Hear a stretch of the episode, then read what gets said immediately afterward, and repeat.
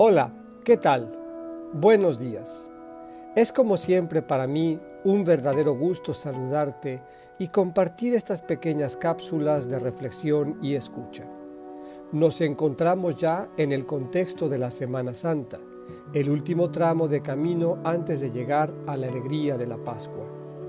Durante estos tres días, lunes, martes y miércoles, previos al triduo pascual, escucharemos dos textos del Evangelio de Juan y uno de Mateo, donde la figura sobresaliente será Judas Iscariote, en quien se encarna la traición y la infidelidad, contrastando con otros gestos de amor y cercanía. Hoy, 29 de marzo, escucharemos al evangelista Juan en el capítulo 12, versículos 1 a 11. María desea que su Señor se sienta feliz y que nunca se vaya. Del Evangelio según San Juan.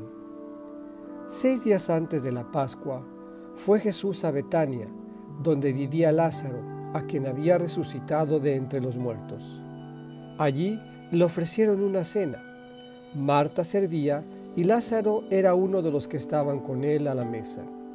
María tomó entonces una libra de perfume de nardo auténtico, muy costoso le ungió a Jesús los pies con él y se los enjugó con su cabellera, y la casa se llenó con la fragancia del perfume.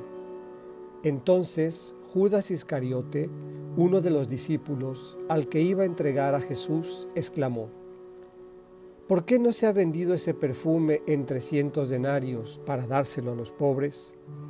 Esto lo dijo no porque le importaran los pobres, sino porque era ladrón y como tenía a su cargo la bolsa, robaba lo que echaban en ella. Entonces Jesús dijo, Déjala, esto lo tenía guardado para el día de mi sepultura, porque a los pobres los tendrán siempre con ustedes, pero a mí no siempre me tendrán. Mientras tanto, la multitud de judíos que se enteró que Jesús estaba allí, acudió no solo por Jesús, sino también para ver a Lázaro, a quien el Señor había resucitado de entre los muertos. Los sumos sacerdotes deliberaban para matar a Lázaro, porque a causa de él muchos judíos se separaban y creían en Jesús. Esta es palabra del Señor. María y Judas Iscariote nos reflejan dos posibles actitudes del corazón frente al Señor, la fidelidad sin límites o la traición? ¿Qué papel asumes?